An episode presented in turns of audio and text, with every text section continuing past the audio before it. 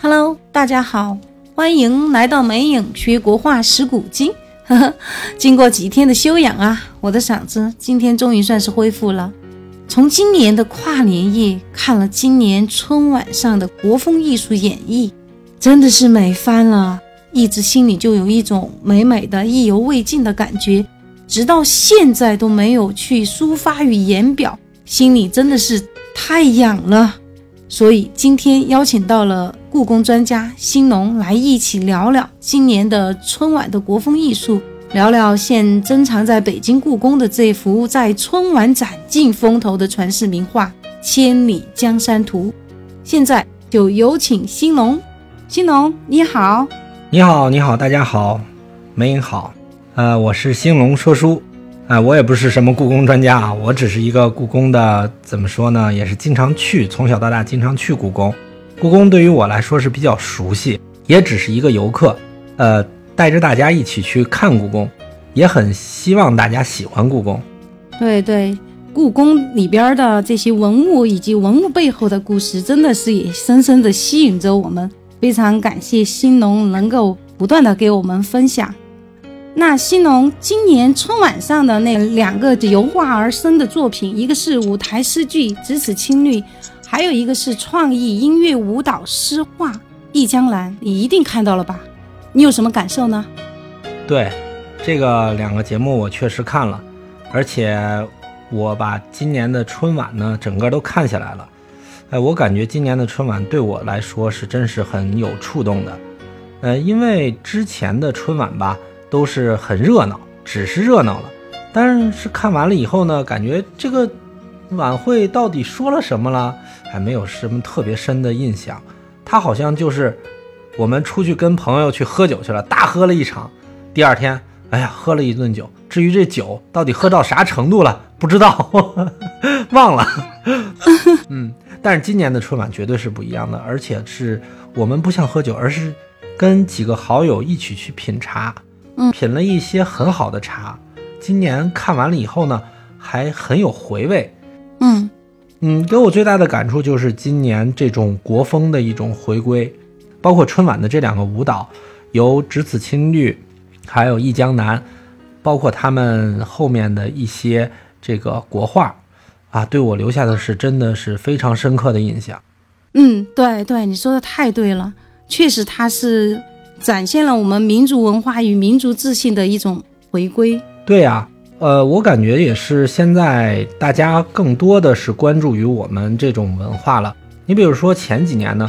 我们走在街上啊，更多的是看到一些 cosplay 啊，而这几年呢，呃，更多的你比如说在北京的一些地铁上啊，还有一些这些离我们家比较近的这种历代帝王庙啊，还有就是故宫，尤其是故宫，嗯，我们去的时候会看到很多小哥哥小姐姐，他们穿的都是那种民族的服装去那儿拍照，而且呢，更多的人他们平常就穿着这些衣服，嗯，去参加一些聚会呀，去。搞一些活动啊，呃，比如说玉渊潭公园就有这么一个社团，而且这个社团是自发的。他们在玉渊潭公园每一个周末都会在那儿穿着这种民族的服装在那儿游园，尤其是每年玉渊潭公园三月份的时候，不是有樱花节吗？嗯，啊，那些小哥哥小姐姐们自己穿的那些汉服啊，民族的服装在樱花下面，哎，真是挺好看的。嗯。我觉得是挺好看的，而且我同事他的孩子呢跟我说，就是说，呃，而且我的同事跟我说，他的孩子，因为他孩子现在也挺大了，说大概有半个衣柜全是这些民族服装，哦，好像对于他们来说，他们自己的这种现代服装和民族服装是各占一半的他的生活的，他们也不觉得有什么问题啊，觉得很正常。我觉得真的是一种民族文化和民族自信的这种回归。嗯，说的太对了。其实现在无论是国内还是国外，都经常会看到一些小哥哥小姐姐啊，穿着汉服在街上走，他们就是代表一种美，真的是很美，确实是体现了我们民族的那种自信的回归。正像我上期节目里问过的一个问题，这个似乎是在告诉我们，这个时代。我们中国人是不是更懂得了我们中华民族这些瑰宝的价值？同时，我们的这种艺术表达与艺术欣赏水平似乎又上了一个台阶了呢？今年的春晚应该算得上是一次文化艺术表现形式的升华，让人们在意犹未尽的同时，好像是更激起了人们对这种传世名画、对这种国风艺术的这种浓厚兴趣，是吧？我觉得啊，这是一种民族的自信。为什么呢？就是几千年前，管子曾经说过一句话，说“仓廪足而知礼，衣食足而知荣辱”。他说的是什么意思呢？说的是这老百姓啊，包括一个国家、一个民族，它是一样的，就是他吃饱了、穿暖了，他一定去追求更高的这种精神上的追求。嗯，一个民族呢，比如说我们现在已经。跨入了全面建设小康社会的这么一个新的阶段，大家已经不愁吃不愁喝了，然后生活也不错。那么我们一定会历经繁华之后，我们一定是回归于我们的内心。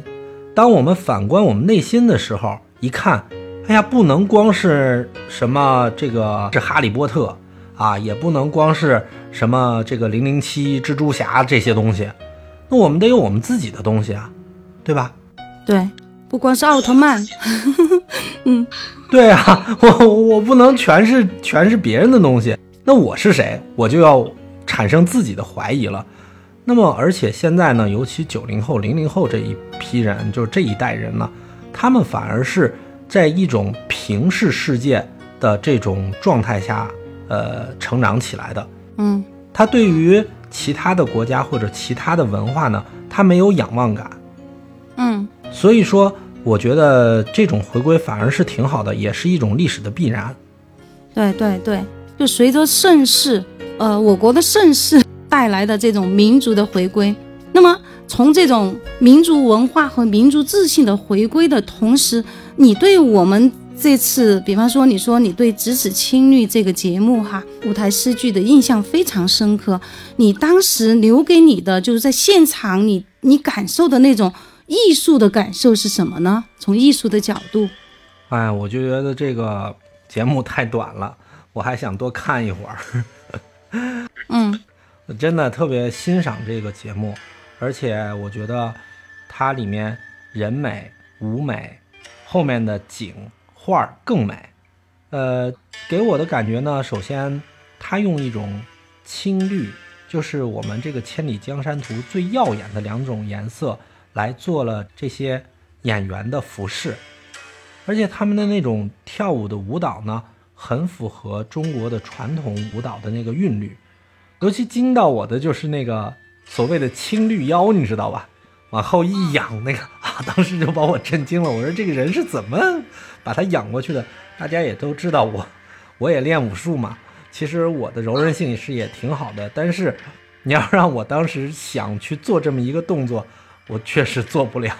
我说这个脚是跟这个舞台有固定吗？但是想不对啊，也不能固定啊。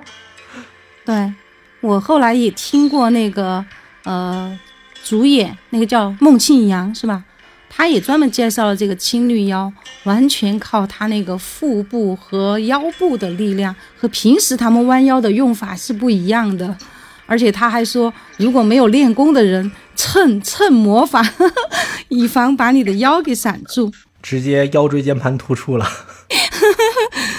记得在上期我就说到过，他取名这个“咫尺青绿”，就是通过捕捉我们古代，就像你说的，他好像不仅画美、人美、舞美、音乐美，就是通过古代青绿山水这个巅峰之作，这这幅图。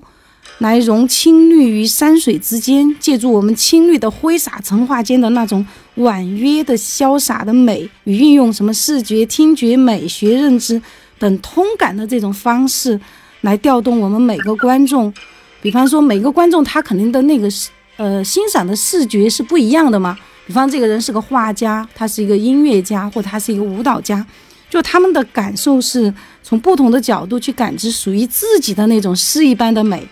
这个就是最绝妙之处，也就是他不仅仅是在展示画，也不仅仅是在在展示舞，更不仅仅是在展示音乐，而是用我们中华五千年的这种文化艺术与精神的财富来舞动诗一般的美，推动我们在文化艺术上的欣赏水平。我觉得这个是今年最绝妙的地方。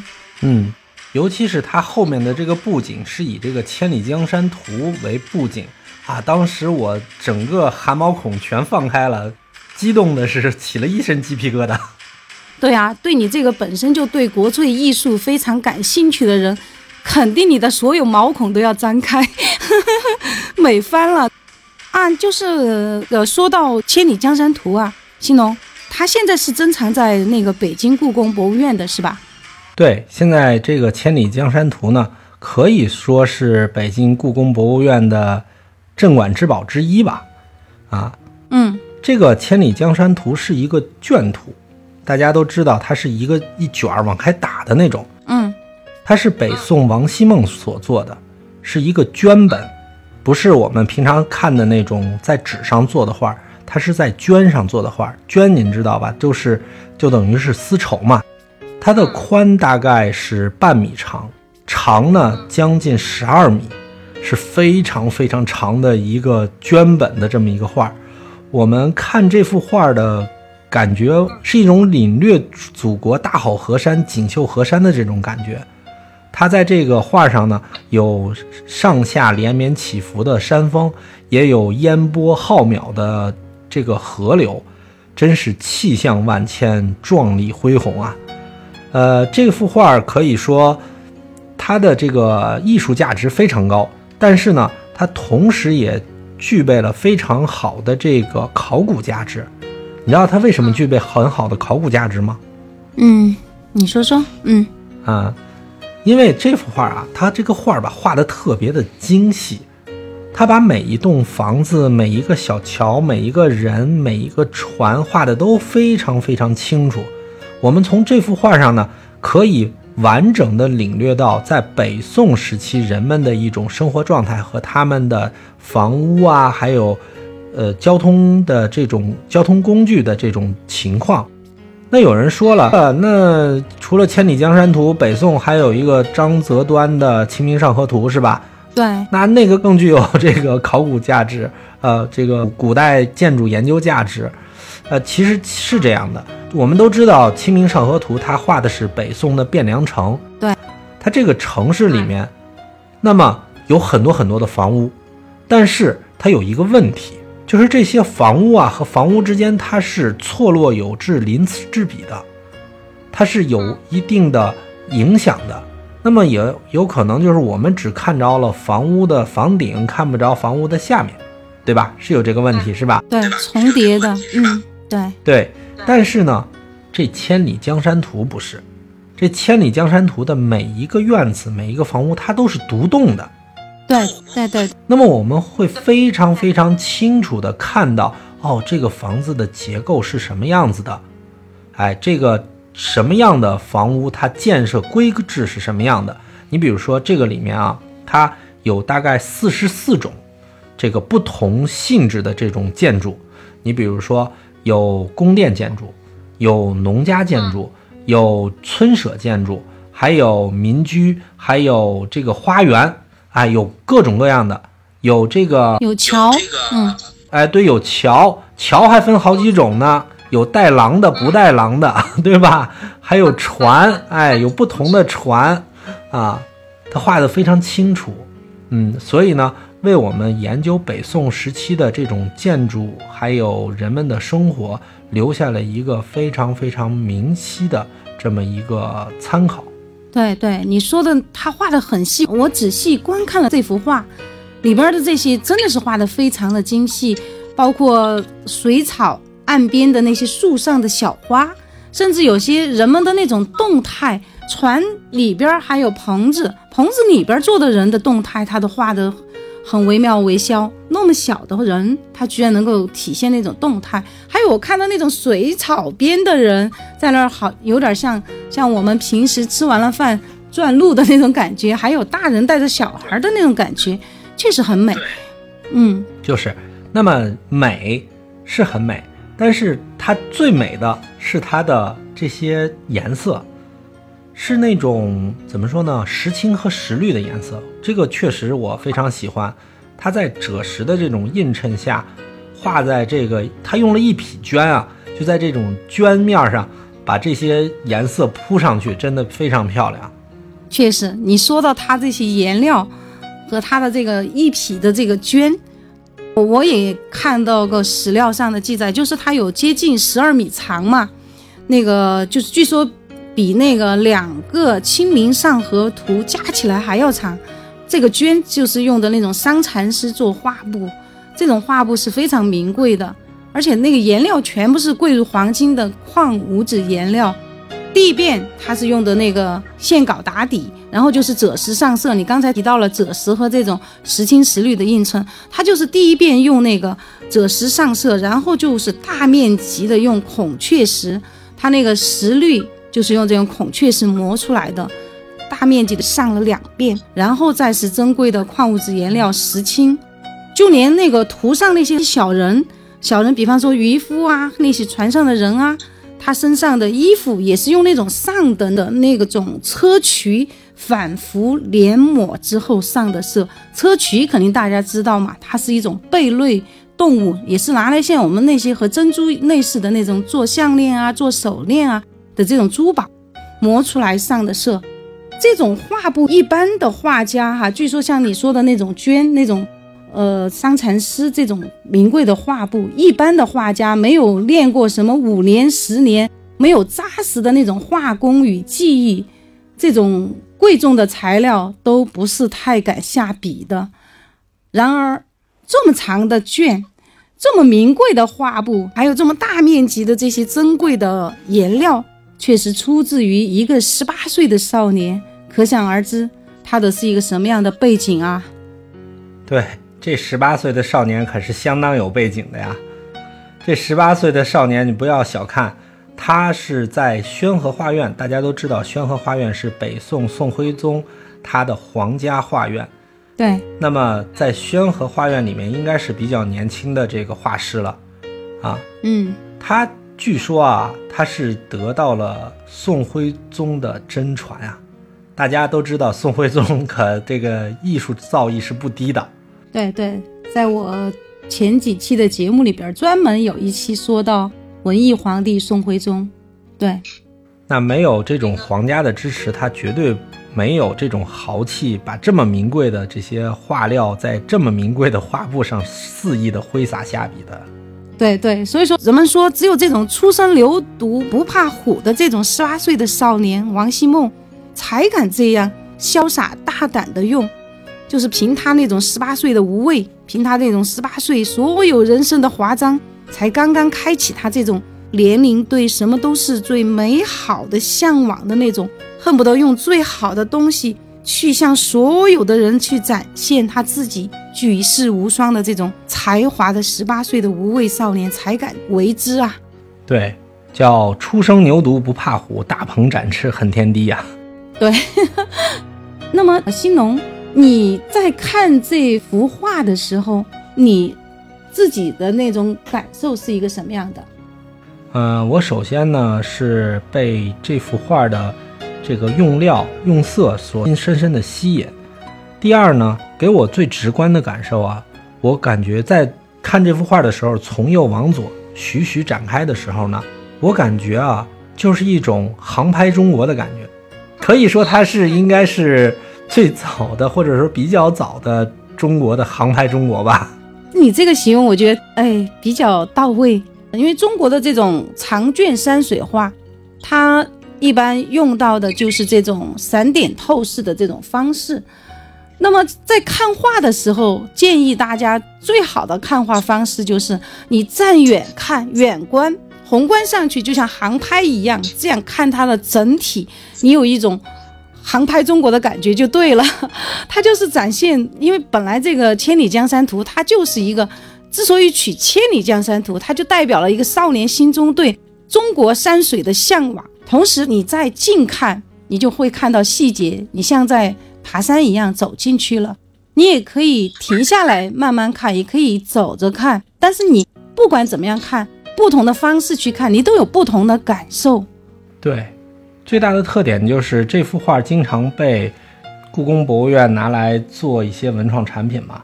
嗯，为什么他能拿来做文创产品呢？他怎么不把那个蒙娜丽莎什么的让卢浮宫拿来做文创产品呢？对吧？就是因为这幅画不管截取了任何一个点，它都自成一幅画。嗯，这个也是它的一个特点。我有次我做封面，我想那个把《千里江山图》截一个片段，来来展示那种山水的美啊。我截了很多那个它中间的片段，我发现都很美。我我发现，哎，不管怎么截，你都可以构成一个完美的一幅图，确实是不错。而且我们刚才提到了，就是说画料已经用到最好了，呃，画布已经用到最好了。那么王希孟他在构图和意境上，他也是用到了惊人的程度。就是说，你在看的时候有没有发现，他把中国山水画的山远用的淋漓尽致的，有自山下而仰望山巅的那种高远，也有自山前而窥后山的那种深远，还有自近山而远望远山的那种平远。这个就是那个他同一时代，就是宋代郭熙在他的那个画论，呃，《林泉高志》中专门提到的。中国山水画讲究的山远、高远、深远、平远，这个理论其实到后来就一直影响我们后世对山水画的创作的方式。而且一般来说，就是但凡任何一个画家，他就是在中间哪怕用到一元，已经非常了不得了。而那个你看台北故宫三大镇馆之宝之一的那个北宋画家范宽用高远完成的那个《西山行旅图》。他就仅仅用了一个高远，已经很了不起了。对，《西山行旅图》最近正在台北故宫博物院展出呢。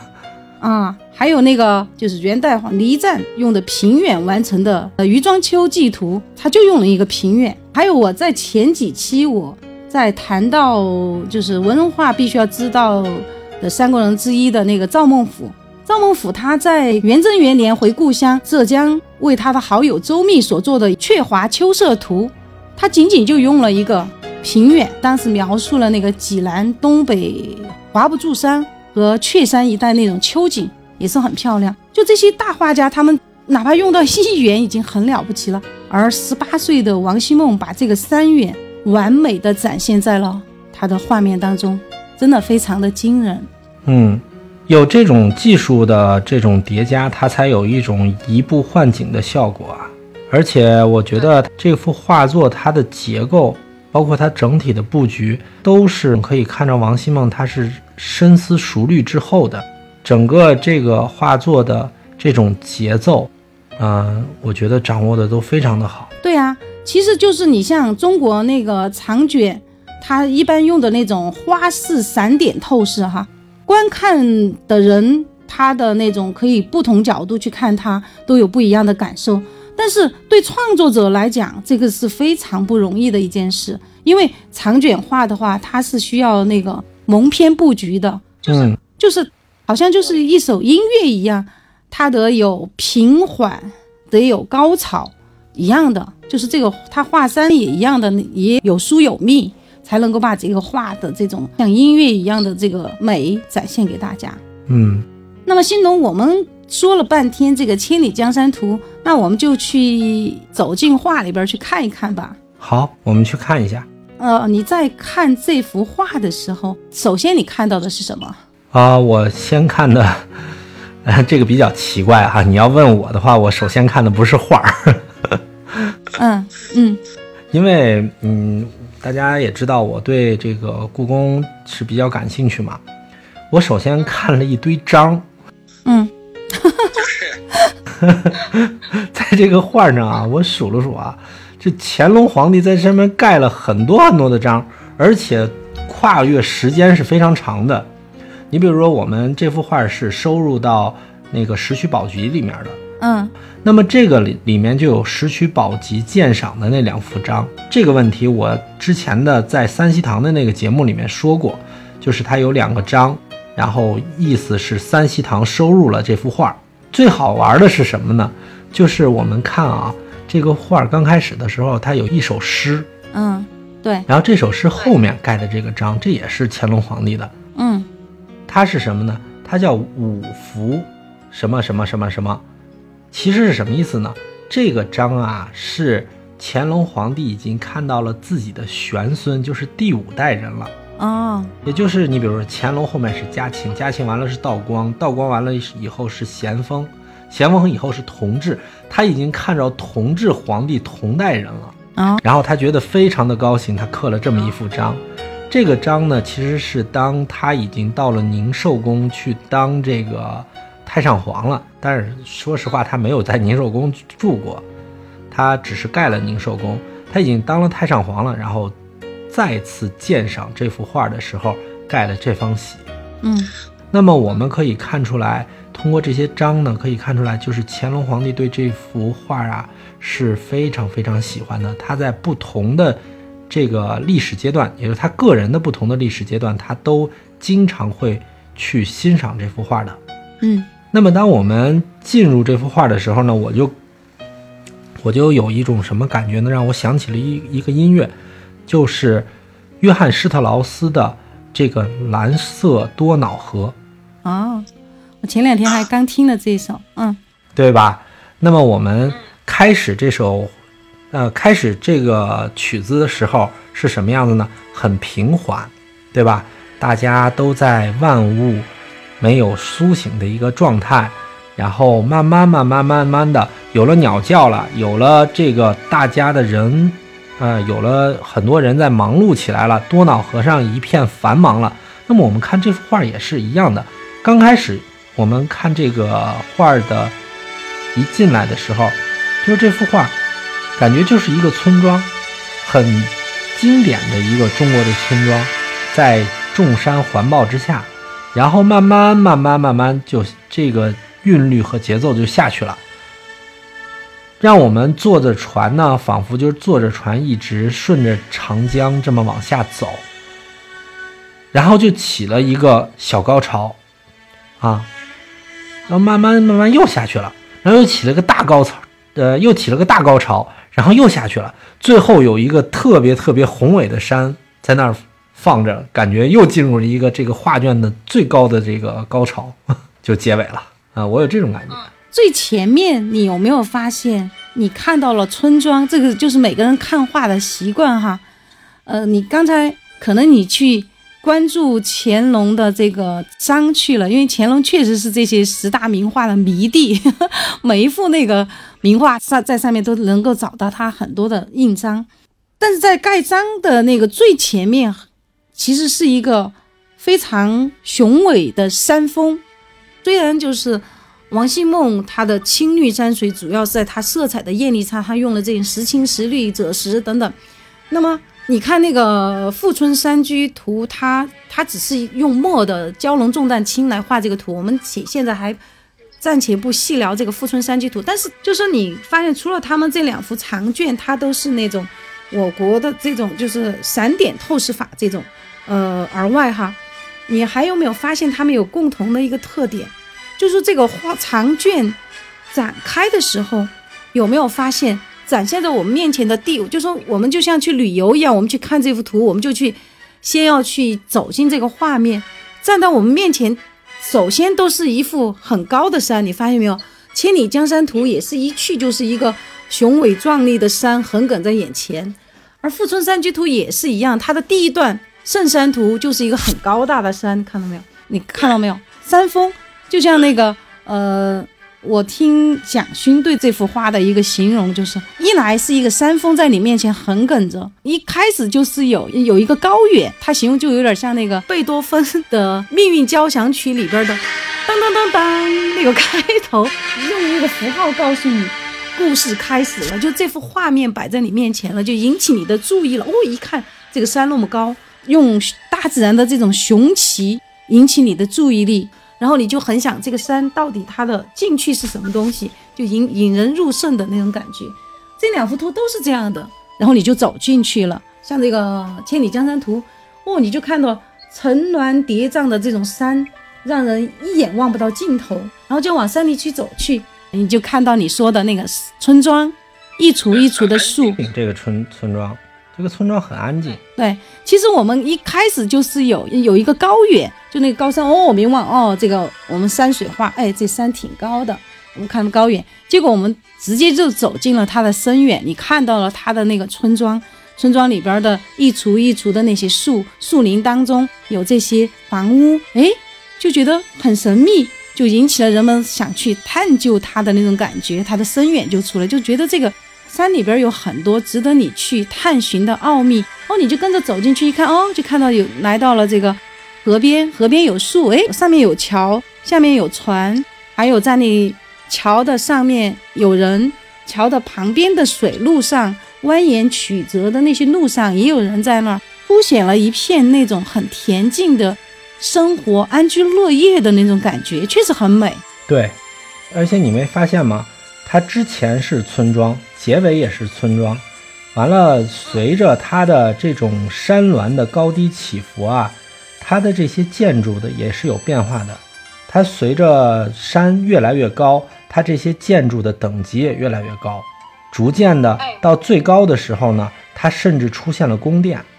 嗯，我也注意到这个问题。它这个里边好像是就是说，你我们刚刚不是往山里边走去吗？先是那个层峦叠嶂的那种山。好像让人一眼望不到尽头。山间有那些树林啊，树林中有隐秘的那种房屋。